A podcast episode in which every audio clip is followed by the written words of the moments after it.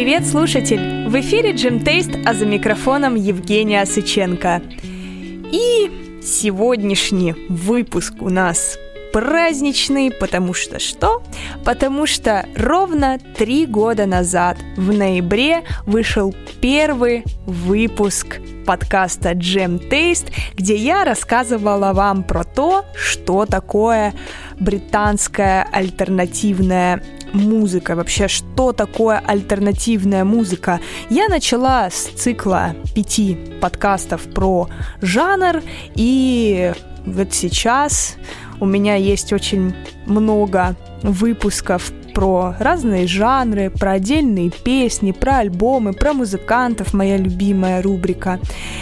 И прежде чем начать сегодняшний особенный выпуск, я хочу сказать всем большое спасибо, всем тем, кто продолжает слушать меня с самых-самых первых выпусков. Это очень приятно. Видеть вашу поддержку, отзывы, ваши приложения по тому, на что еще можно записать подкаст, потому что музыкальный мир и музыка, он просто многогранен, бесконечный, и пока музыка и музыканты существуют, я думаю, что тем для подкастов у меня меньше не станет.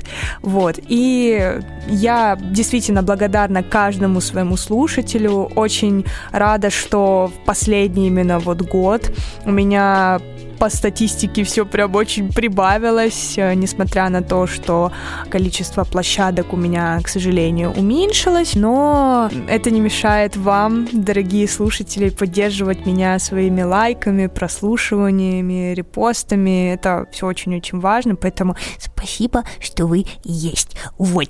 А сегодняшний выпуск праздничный у нас будет посвящен британской рок-группе Muse, так же, как и когда-то был посвящен пятый выпуск, э, вышедший в начале 2021 уже года, но он все равно входил в цикл вот про альтернативу, вот, и недавно, ну, не так давно я в своих сторис опросила вас, мои дорогие подписчики, а, собственно, выпуск-то, про какой альбом британский сделать.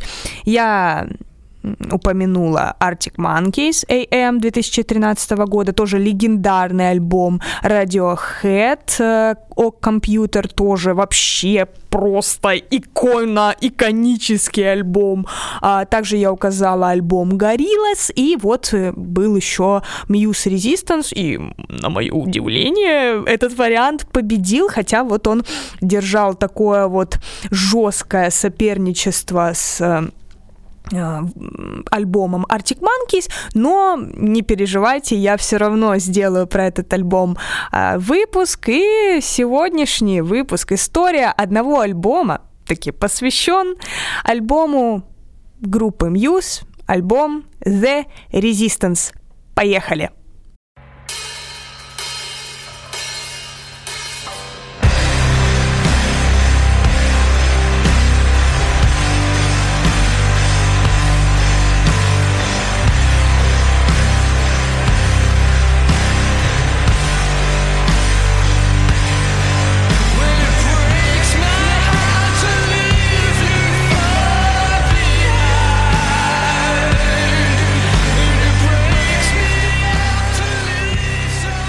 Студийный альбом британской рок-группы Muse был выпущен лейблом Warner 14 сентября 2009 года. А, сразу в чем особенность данного альбома? В том, что этот альбом ребята впервые продюсировали сами. И прежде чем приступить к подробному разбору всех э, треков лонгплея, я хочу рассказать в целом, про что этот альбом, чем он наполнен, какими э, веяниями и что э, к этому все привело, собственно.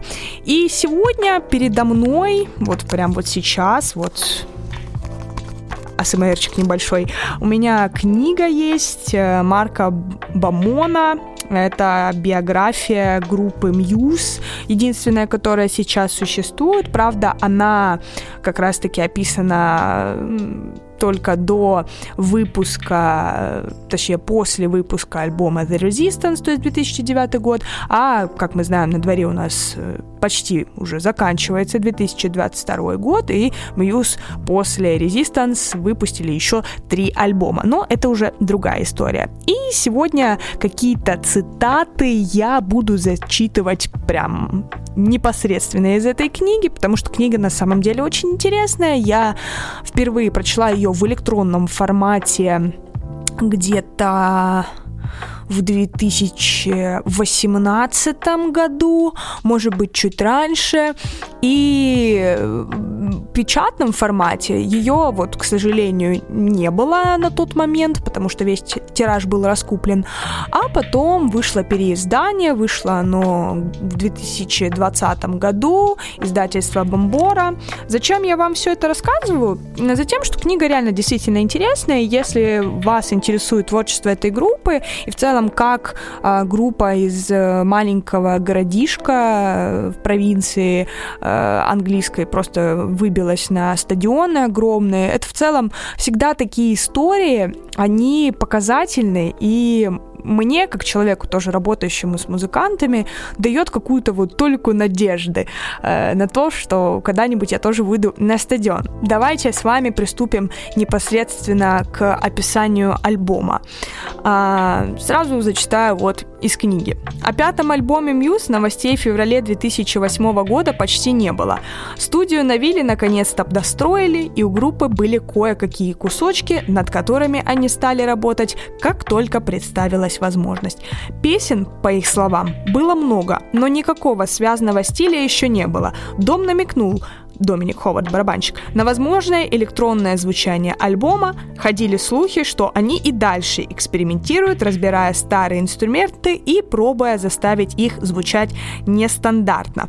И хочется сказать, что э, Muse изначально хотели подойти к записи данного альбома вообще э, не традиционно, как было у них это принято, и вообще принято в, при написании альбомов, когда мы пишем там песни определенного стиля, похожего или на тематику. Если это концептуальный альбом, то это вообще сюжет. Ну, то есть, а тут ребята вообще хотели записывать все, все, все, все, вот музыку, которая у них сейчас есть в голове, вот все эти эксперименты, выпускать все синглами чуть ли не раз в месяц, раз в два месяца, а потом просто какие-то похожие песни объединить в альбом. Ну, не знаю, как бы это получилось у ребят, но в итоге они все-таки пошли по традиционному, скажем так, пути и записали такие альбом с похожим друг на друга песнями звучания и под э, тематикой одной. Вообще, сам альбом был навеян э, тогда ситуацией в мире, отношением э, Мэтта Беллами, моего любимого прекрасного солиста группы Muse э, к тому, что происходит в мире. А также лейтмотивом данного альбома стала знаменитая книга роман Джорджа Оруэлла 1984 год. Кстати, именно благодаря Muse я в шестом классе впервые прочла эту книгу. Вот, и моя жизнь перевернулась навсегда. Вот, поэтому вот не слушайте вот этих ваших британцев. Понасоветуют там каких-то вот литератур ваших, и потом вот ты вот в, 6, в 12 лет ты просто осознаешь жизнь и такой пу-пу-пу-пу-пу-пу.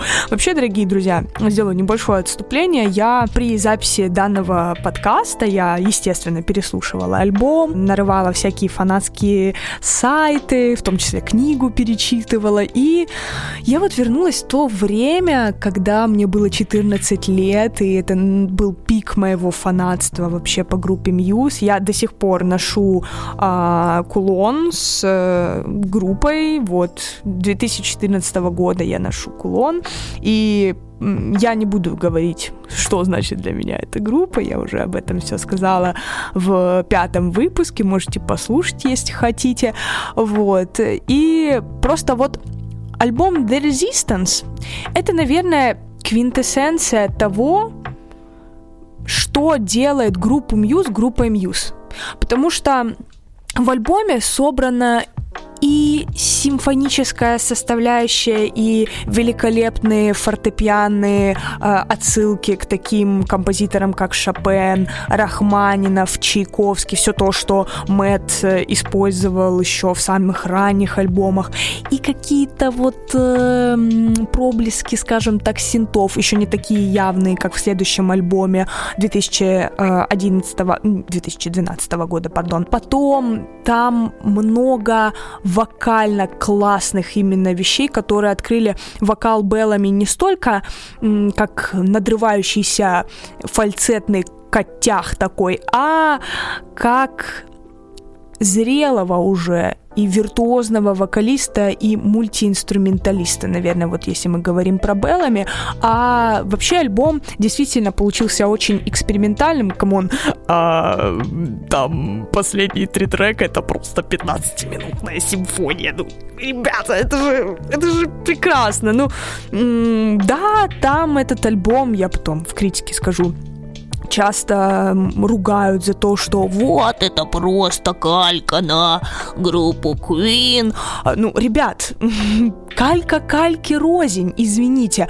Да, группу Queen никто никогда не переплюнет. Даже вот так. Группу Queen с Фредди Меркури никто никогда не переплюнет.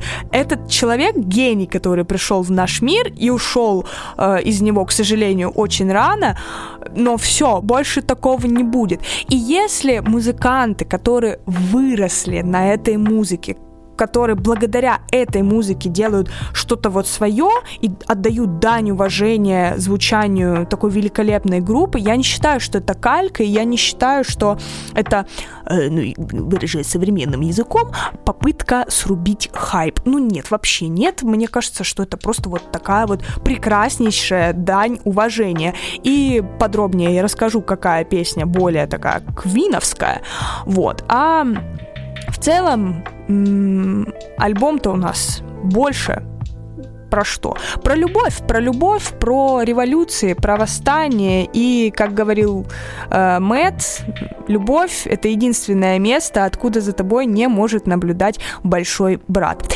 И Вообще альбом действительно получился такой позитивный, я бы сказала. Несмотря на все темы, которые Мэтт э, поднимает в альбоме, конечно, альбом все-таки больше такой позитивный, потому что, ну, наверное, первая вот эта песня Uprising, Восстание, она тоже про такое какое-то мягкое мирное выражение своего мнения против э, того, что не устраивает там, современное общество. И в целом альбом создает такие достаточно позитивные впечатления о нашем будущем. Чего нельзя сказать, например, о последних альбомах э, Muse, которые такие более пессимистичные, может быть, я бы даже сказала реалистичные, но от того и кайф, что Resistance это, наверное, один, не только один из лучших альбомов Muse за всю дискографию, но еще и один из самых лучших альбомов, в принципе, из э, современного альтернативного рока, потому что э, ребята собрали там и прогрессивный рок, и альтернативу, и где-то даже поп-рок, и э, симфонический, в конце концов, рок. Но это просто невероятно. И вот правда, все то, что все ассоциации музыкальные, визуальные, которые возникают, когда мы видим группу Muse, они и слышим, они вот воплощены в альбоме The Resistance. И э, что еще было интересного? Когда альбом, перед тем, как выпустить альбом, э, Беллами, зная его великолепную, великую любовь к каким-то загадкам, головоломкам, потому чтобы просто взять и поломать мозги фанатам, спасибо тебе большое, Мэтт. Ребята устроили очень такую интересную штуку. Они объявили они поставили таймер на свой старый сайт, и через 48 минут этот сайт был вообще полностью удален. Фанаты, конечно, в какой-то степени запаниковали, но, с другой стороны, они сразу поняли, что это часть, всего лишь часть какой-то большой игры, в которой им предстоит поучаствовать. И ребята сделали такой условно квест по разным э, городам и странам, где нужно было находить определенные аудиофайлы, которые наведут к выходу первого сингла United States of Eurasia. Всего таких станций было шесть.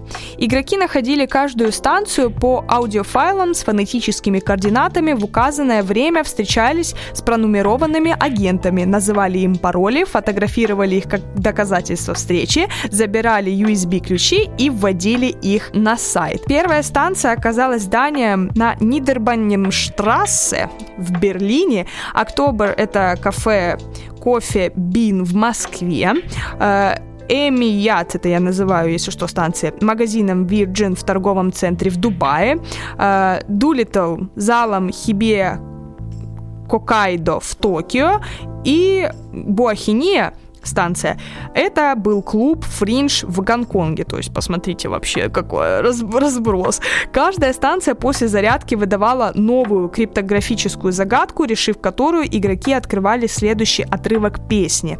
После того, как все шесть станций вскрыли, активировалась последняя, седьмая станция Колоссус. И вот, да, пусть будет так. В Нью-Йорке песню невозможно скачать, гласило сообщение, пока США не признают Соединенные Штаты Штаты Евразии, то есть United States of Eurasia. Песня, которую фанаты получили в награду за мозговой штурм, шпионские обмены паролями и беговую работу по всему миру, оказалась длинным панконтинентальным произведением, которое, пожалуй, является самой большой данью уважения Квин, когда-либо созданной Мьюз. Это вот такая вот вам тоже такая спойлер. То есть а, перед выходом альбома, сингла, ребята прям подзапарились. Но это вот прям интересно, вот ну, в стиле Мьюз.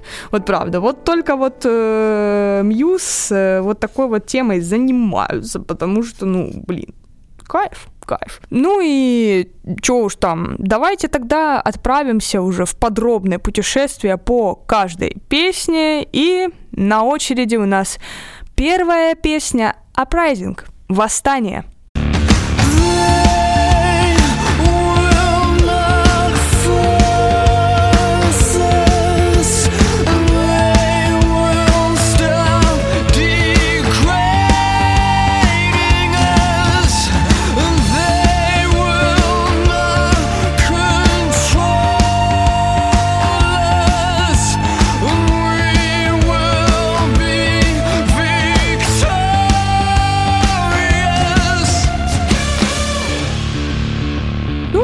Я могу сказать про данную композицию. Это любимая песня моей старшей сестры, кстати.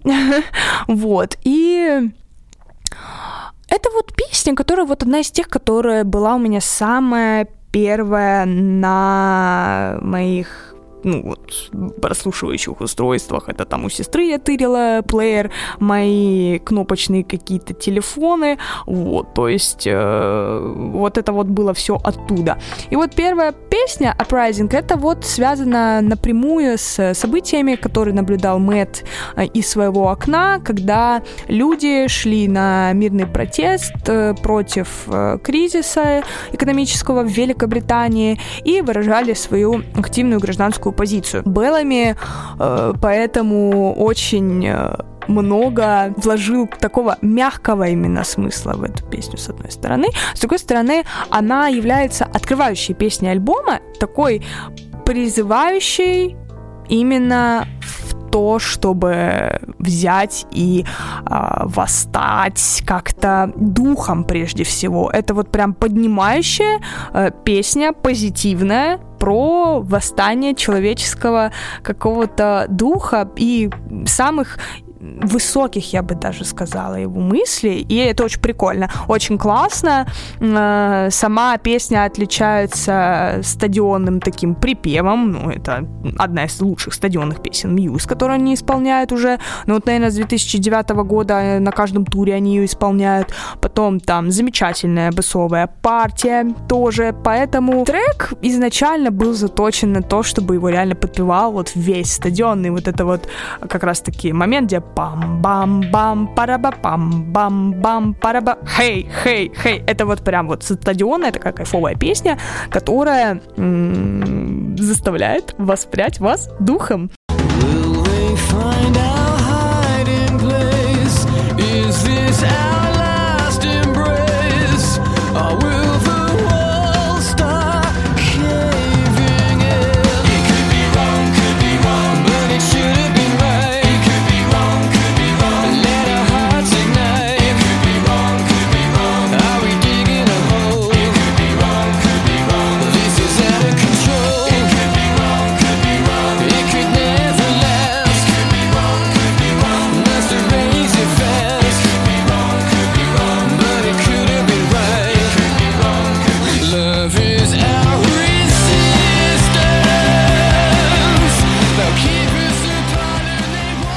Следующая песня одна из моих самых любимых песен группы Muse, потому что эта песня, вот, вот тогда, в семилетнем возрасте, когда мне ее показала сестра, вообще группу, когда я не поняла сначала, испугалась, что это вообще за группа, и одноименная песня альбома Resistance. Боже мой, это вот песня вот про ту самую любовь, про ту самую любовь между персонажами, главными персонажами романа Джорджа Оруэлла, это та самая песня, которая заставляет вас верить в всепобеждаемость любви. «Omnia vincit amor» есть такая латинская фраза на латыни «любовь всепобеждающая». И хоть в романе любовь, к сожалению, не победила, но вот Мэт вкладывает в этот композицию такую вот достаточно тоже позитивную ноту того, что вот любовь, она вот все преодолеет, все э, просто все снесет на своем пути, вот, вот так вот скажем. И Resistance одна из самых таких красивых, как по мне, песен Мьюз. Я не знаю, мне, мне она просто, она мне так нравится. Особенно фортепианное начало, которое тоже вживую звучит просто невероятно. И э, я даже не знаю, что еще сказать про песню The Resistance. Это просто песня, наверное, которая во мне в том числе тоже будет какую-то бесконечную веру в любовь, в людей. И Просто я очень надеюсь, что она вам понравится. Это после этой песни действительно можно начать прослушивать альбом The Resistance, потому что, ну, просто невероятная композиция.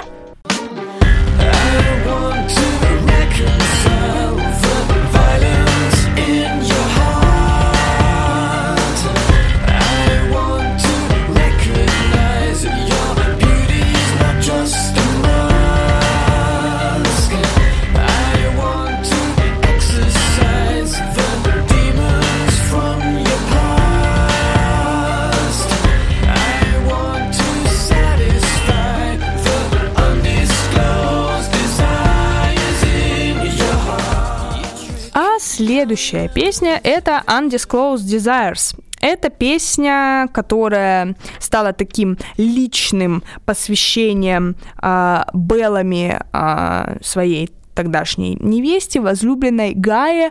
А, вообще, в целом, альбом был полностью посвящен Гае. Вот прекрасный, невероятный просто альбом. Писался он в Италии, а Гая у нас итальянка. Вообще, это девушка Мэтта, с которой они там чуть ли не с 2002 были. Ну, в общем, неважно.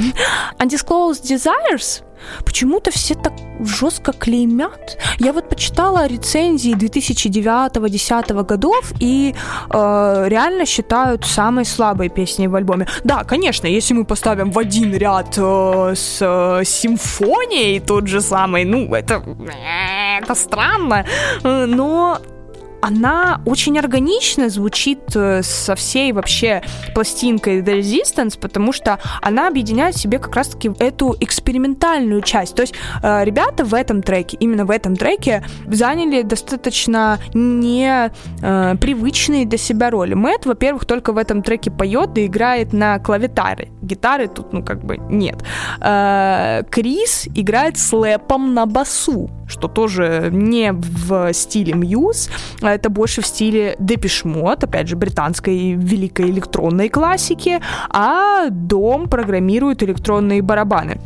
То есть песня больше такая синтовая, лайтовая и танцевальная. Но не сказать, что Мьюз не пытались в танцевальную какую-то грувовую музыку э, до этого. Вспомним прошлый альбом Black Holes and Revelations, который вышел в 2006 году, и его знаменитую Supermassive Black Hole. Вот этот саундтрек «Сумерек», Калины играют в бейсбол. Ну, то есть, это же поп-рок песня. И что тут такого? И, ну и она звучит настолько органично в стиле Мьюз. Мне кажется, вообще Мьюз в этом отношении, я вот повторюсь, я всегда об этом говорю, они могут показать себя в любом жанре. И это ли не прекрасно? Они везде найдут свою нишу и сделают все в своем стиле, и это классно. И я считаю, что Undisclosed э, Desires э, незаслуженно очень, ну, типа, считают худшей песней в альбоме. Ну, я не могу сказать, что она худшая вообще. Ну, ну да, можно сказать, что она э, наиболее, как бы сказать, я не знаю, даже наиболее непривлекательная по сравнению со всеми остальными. Но все равно, ты когда слушаешь Undisclosed Desires, другой Undisclosed Desires у Muse, ну, не вышло. Все равно, ну, как бы она вот одна такая. И клип мне очень нравится, очень такой интересный. Тем более, если мы почитаем текст, ну, текст такой романтический, девчачий, тоже в этом ничего плохого нет. И я считаю, что песня, возможно, для этого альбома и проходная, но если мы смотрим в глобальной дискографии Muse, я не могу сказать, что эта песня какая-то прям самая худшая, поэтому тут уже судить вам, дорогие слушатели.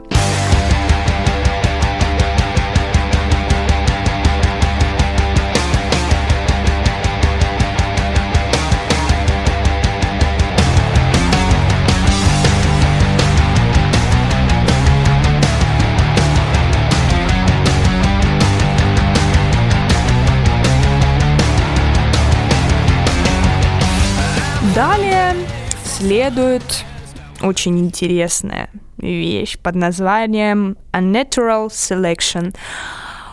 Ух, как же мне здесь нравится гитара. Просто вообще очень такая... Вот, вот эта песня, наверное, созвучна э, Surprising, и Resistance больше, наверное, Surprising. Тоже такая вот песня, которая заставляет как-то тебя двигаться, идти вперед, нарушать правила, отстаивать вот все, что есть в тебе прекрасное. Ну, трек реально замечательный. Трек обожаю, очень мне нравится именно гитарная история. И, честно говоря, Natural Selection э, не является в топах какая ну, не стоит в топах у Мьюз, и часто какие-то new фаги, скажем так, э, мьюзовские даже не подозревают о, если не слушают, конечно, альбомами, о существовании данной композиции. Но она действительно прекрасная, и она э, как нельзя лучше тоже подходит вот такой э, более старой школе Muse из вот Absolution и Black Holes and Revelations.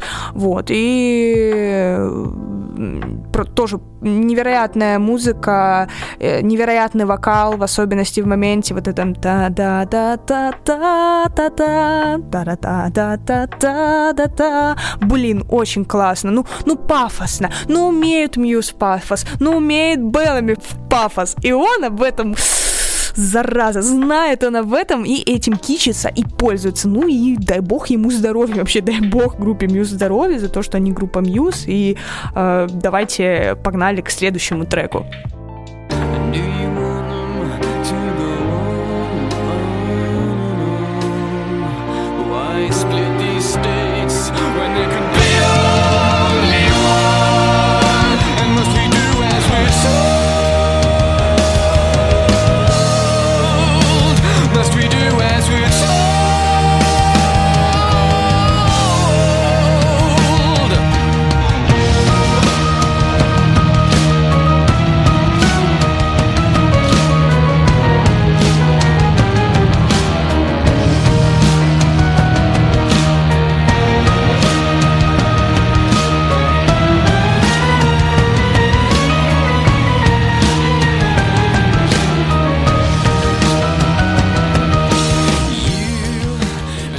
Дорогие друзья, я поняла, что я перескочила от Undisclosed Desire слишком много ан-ан различных для меня английских слов. Я посмотрела, что после Undisclosed Desires у нас есть еще два трека, о которых вообще надо было бы тоже рассказать. И United States of Eurasia. У вот это вот та самая United States, э, которая вот вышла после квеста. И United States, э, она чем примечательна? Ну, наверное, прежде всего она примечательна тем, что э, после такого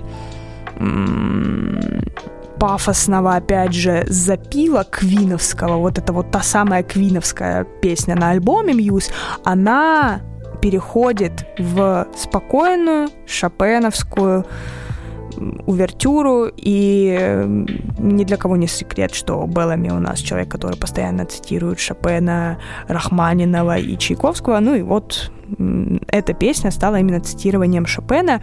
И это, наверное, одна из самых любимых тоже песен у фанатов группы Muse, потому что она вот объединяет в себе вот это вот тоже лучшее, что есть Muse, вот эти вот э, оркестровые мотивы, особенно когда, если мы между э, куплетами. Та да та да да та да та да та па па па па па па па па пам. Когда идет это вообще какая-то восточные сказки. Ну очень круто. Очень круто очень крутой текст э, посыл. Э, я не выговорю к сожалению фамилию этого замечательного писателя. Игра в шахматы называется книга. Это Збигнев Бзижинский. Кажется так могу немножко немножко ошибаться. Это одна из любимых книг э, Мэтью Беллами, который вот как раз-таки вдохновлялся э, данной книгой при написании и этой песни и альбома в целом. И United States of Eurasia — это тоже одна из таких вот песен, которую просто так вот в лайве, наверное, не сыграешь, потому что действительно должен стоять огромный вот такой вот барабан, оркестро, вообще в целом оркестр, чтобы эта песня зазвучала правильно, скажем так. И что ж, давайте переходить к следующей композиции.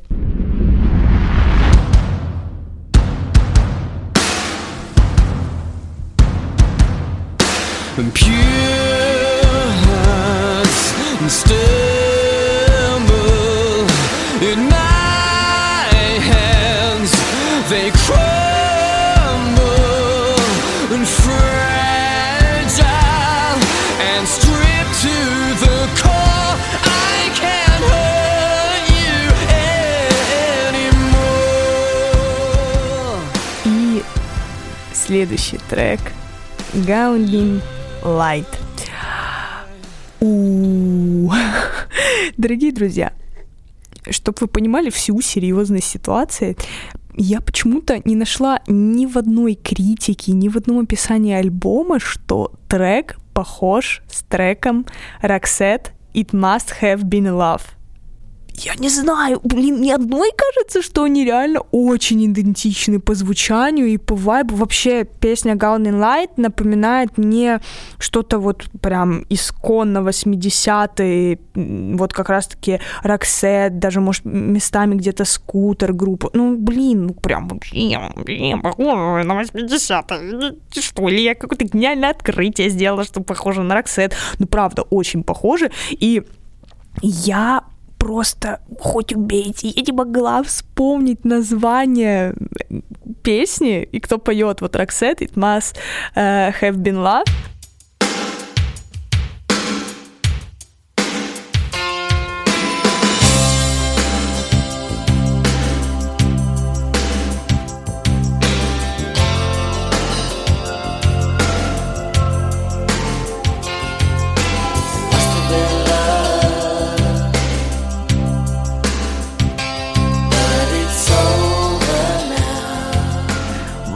Вообще, то есть я помню ее досконально, как она поется, что это за трек, и а, мы сейчас а, на радио пытались вспомнить, что это за трек. Я позвонила своей маме, говорю, мама, песня вот 80-х такая была, я и спела, сказала, она такая, что-то я не могу узнать.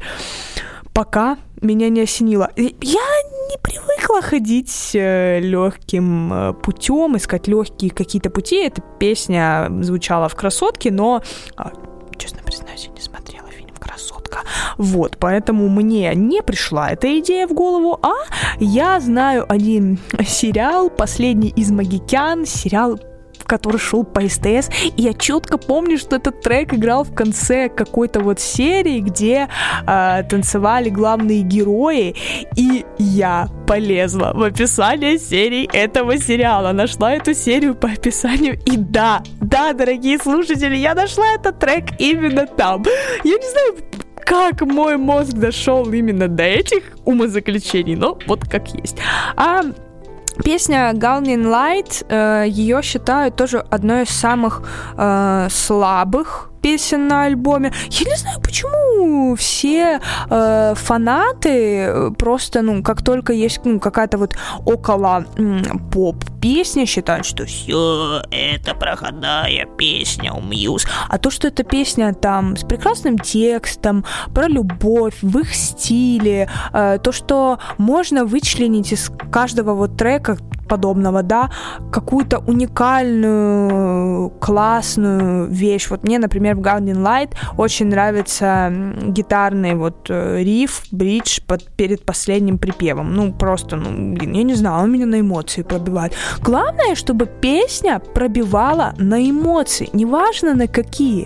То есть тогда песня в целом, ну, произведение, оно справляется со своей основной задачей вызвать у человека эмоции. И я считаю, что ну, если выбирать между Undisclosed Desires и Gounding Light, то я выберу Gounding Light, потому что она вот мне напоминает что-то вот из классики, и причем мощной классики 80-х вот годов, и вот Депешмо тех же самых. Так что welcome, друзья, слушайте, песня прекрасная, не слушайте критиков.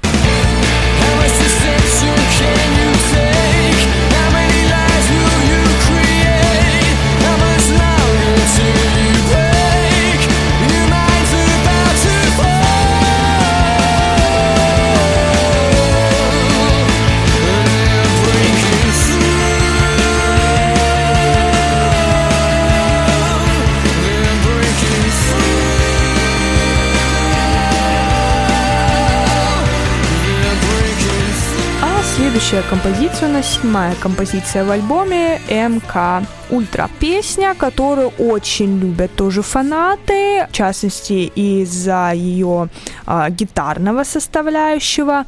Э, также там достаточно интересный посыл у песни, клип интересный.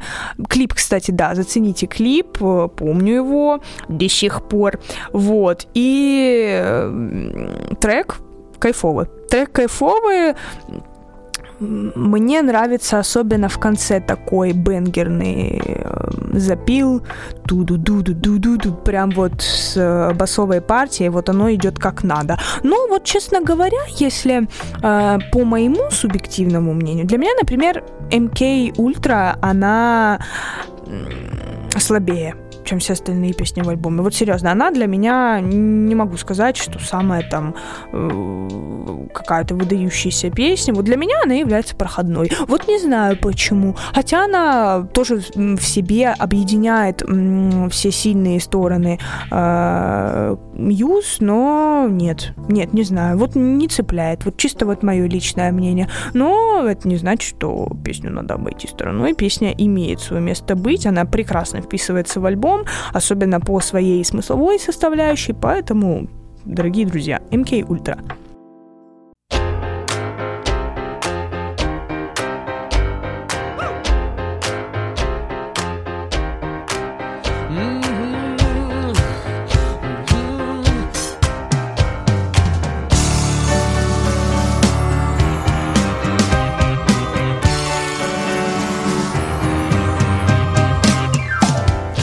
А мы постепенно с вами подходим к э, завершению альбома, к финишной прямой. И восьмая песня альбома — это «I Belong to You». Я не знаю, я так люблю эту песню, она такая романтичная. Там вставки на французском языке, Беллами там поет на французском. Она похожа, тоже что-то из 80-х или даже um, Can't take my eyes off you. Она такая красивая, мелодичная. Я бы даже сказала, что под нее можно танцевать на свадьбах. Ну, вот прям вот танец молодых. Вот ну, мне так нравится этот трек. Он такой светлый, он такой розовый, он карамельный, но а почему бы и нет? Опять же, в это все созвучно с тем, что переживал Беллами в тот момент, и это ли не прекрасно? Ну, правда, самое прекрасное чувство — любовь. И I Belong to You, она вот показывает такую я бы даже сказала, сахарную вату, которую может делать э, группа Muse. Ну, это просто, ну, это такая прекрасная песня. I can't find the words to say when I confuse. Просто I travel half the world to say I belong to you. Я Пропутешествовал, я прошел половину мира, чтобы сказать тебе с уверенностью, что я принадлежу тебе. Ну, боже мой, я не могу. Мое сентиментальное сердечко просто тает от этого всего. Я, правда, очень люблю эту песню, и мне кажется, что она созвучна с треком, написанным к саундтреку «Сумерек», Nitron Star Collision, тоже люблю очень сильно эту песню, она такая романтичная, вообще люблю романтику вообще. Такая вот романтичная я. Вот, люблю я очень сильно. И она вполне созвучна именно с Neutron Star Collusion, и э, мне даже кажется, что их можно в один сингл объединить, и, может быть, даже вот Undisclosed Desires, вот, и сказать там, вот, объединить это в один сингл и показать э, слушателю, который никогда не знает Muse, э, сказать, что вот, это рок-группа, Интересно было бы посмотреть на реакцию этого человека, потому что, ну да, вообще как-то что-то как будто бы не рок. Но это и делает вот Мьюз особенными и моими любимыми, потому что ты никогда не можешь быть уверен в том, что в следующий раз они не решат э, записать просто какой-то, не знаю, progressive metal, а через альбом они вообще уйдут в поп, и одинаково везде будут хороши. Ну, реально, я люблю за это Muse.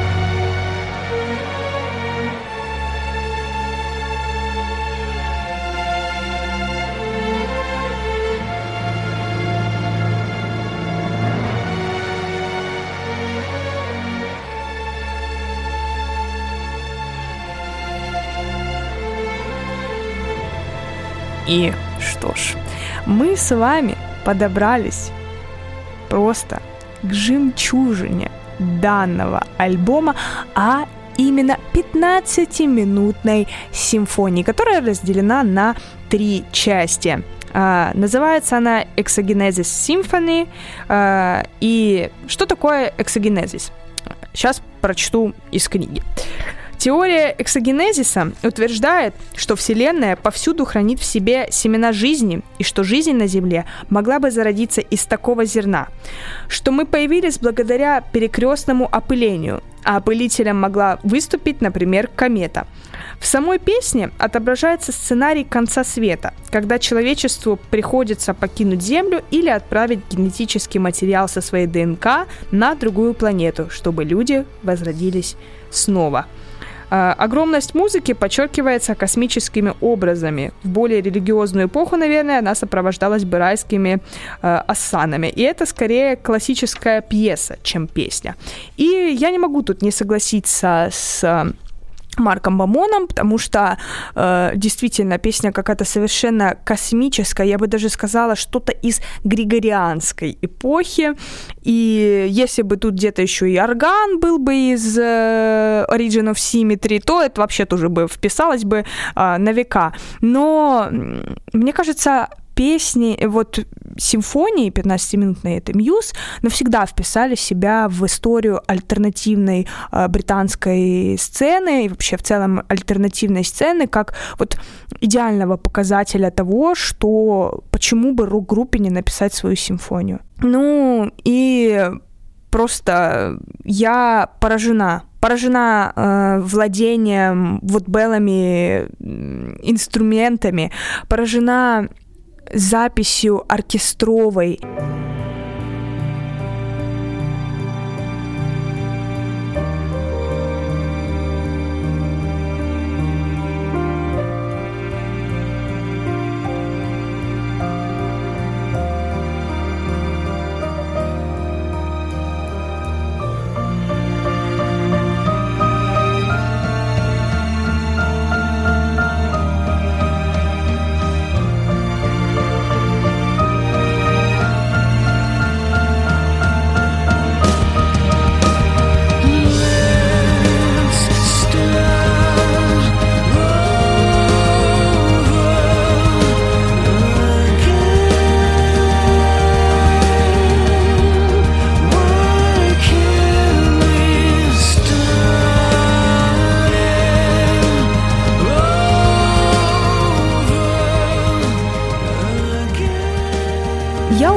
Первую и третью часть. В особенности я люблю третью часть этой симфонии, потому что она, наверное, самая лирически осмысленная для меня и самая космически полетная, я бы даже сказала.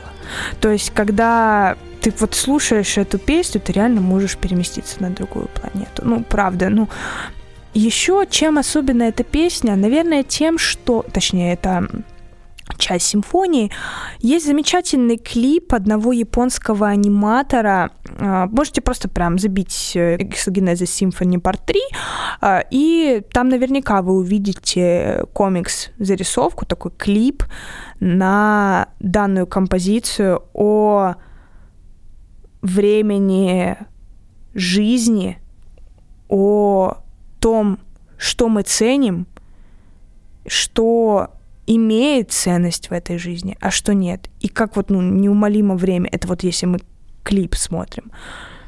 И действительно невероятная композиция, когда смотришь этот трек, ну просто ты, ты смотришь, точнее, этот клип, сразу вот это я что, в интернет прихожу, чтобы плакать или что? Вот это вот про, про вот эту вот песню, я вам прям советую посмотреть вот это вместе с этим клипом. И мне кажется, я люблю другие альбомы группы Muse, и не могу сказать, что Resistance для меня мой любимый альбом, нет, но мне кажется, в какой-то степени Мьюз достигли своего апогея в этой симфонии, и я не знаю, может быть, что-то подобное они еще в будущем напишут, но вот тогда это вот был, мне кажется, пик, и ждать чего-то подобного от Мьюз и от того, в какой индустрии сейчас они находятся, я думаю, не стоит, но круто, что это есть. Круто, что мы живем с вами в одно время с такими гениальными людьми. Я не могу по-другому назвать, правда. Так что, друзья, наслаждайтесь замечательной симфонией. Она точно стоит вашего внимания.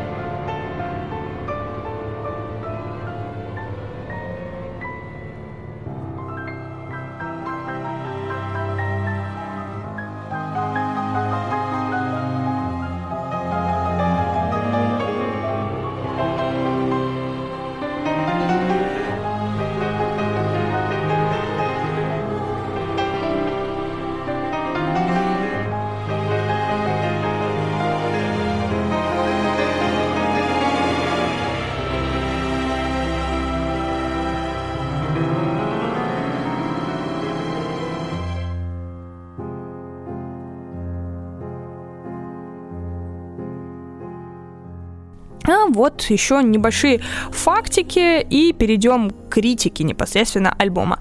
А, песня Uprising. А, сам альбом у нас взлетел на верхние строчки хит-парадов мира, по итогам года был номинирован на многие награды, а самой трогательной из которых следует признать включение Папой Римским композиции Uprising в число лучших песен современности, не нарушающих католическую мораль. Вот что интересно. И что еще интересного из фактиков вот такого вот про альбом. Мьюз презентовали данный альбом в своем родном городе Тинмунд э, в графстве э, Девон, по-моему, если я не ошибаюсь. Да, графство Девон. И Тинмунд, э, когда Мэтт и Дом еще были подростками, они просто сидели на поляне и мечтали о том, как смогут выступить когда-то вот с концертом. И они там выступили не когда они были начинающей группой, а уже э, потенциально стадионной группой. Э, по-моему, за Resistance они получат Грэмми или за Uprising. По-моему, вот что-то вот в это время они получают свой Грэмми, насколько я помню, да. И как происходило выступление? Местный совет согласился одобрить проведение концерта, лишь на условиях, что громкость звука не превысит 84,1 децибела. Но настроение все равно было отличным. За уличными кордонами и баррикадами витрины магазинов украсили постерами Muse и плакатами «Ребята вернулись домой». Сцена была оформлена в стиле кукольного театра. Два огромных мистера Панча смотрели на сцену с колонок в стиле кукольного театра Панч и Джуди. А на сцене Мьюз представил цирковой шпрех-шталмейстер со словами «Привет, Тинмунд!» крикнул Мэтт, ностальгическим жестом показывая на пирс. Очень здорово вернуться сюда снова. И под полной луной, обстреливаемой лазерами, Мьюз представила зрителям The Resistance почти весь альбом, кроме Exogenesis, MK Ultra, I Belong to You и Guardian Light в перемешку э, с лучшими хитами и парой раритетов. И, э, честно говоря, насколько я читала в интервью, Exogenesis Symphony — это одна из нелюбимых играемых песен э, Мэтью на, в лайв-формате, ну, потому что, наверное, это очень сложно. Он сам говорил, что это очень сложно, потому что без оркестрового э, наполнения эти треки не звучат должным образом. Итак, критика альбома. Ну вот все хейтят I Belong to You и Gone in Light.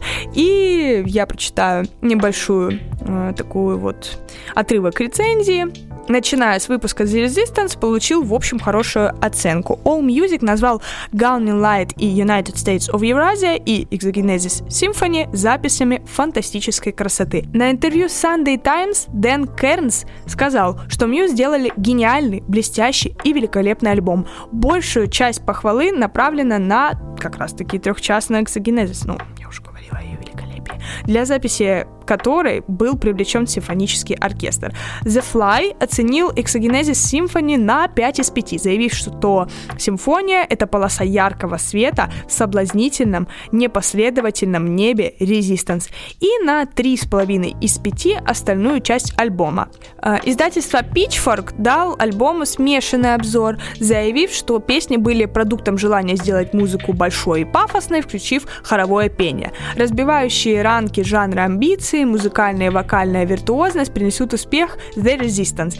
Многие обзоры раскритиковали альбом за то, что, по их мнению, в нем недостаточно новизны.